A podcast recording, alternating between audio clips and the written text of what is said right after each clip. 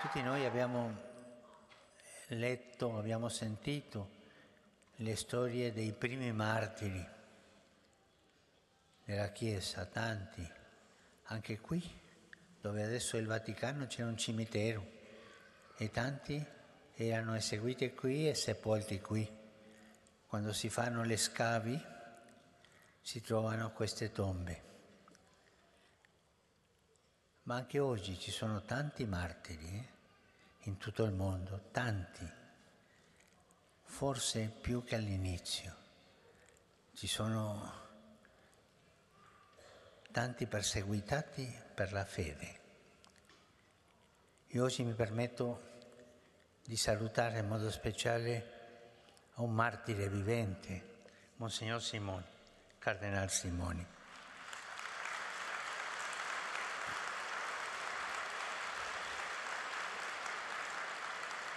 Lui, da prete e vescovo, ha vissuto 28 anni in carcere, il carcere comunista dell'Albania, che era la persecuzione forse più crudeli, più crudeli. E continua a dare testimonianza. E come lui tanti, tanti, tanti.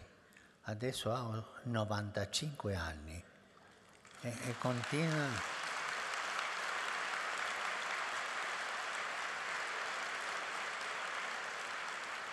E continua a lavorare per la Chiesa senza scoraggiarsi.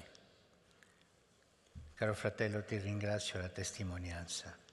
Grazie.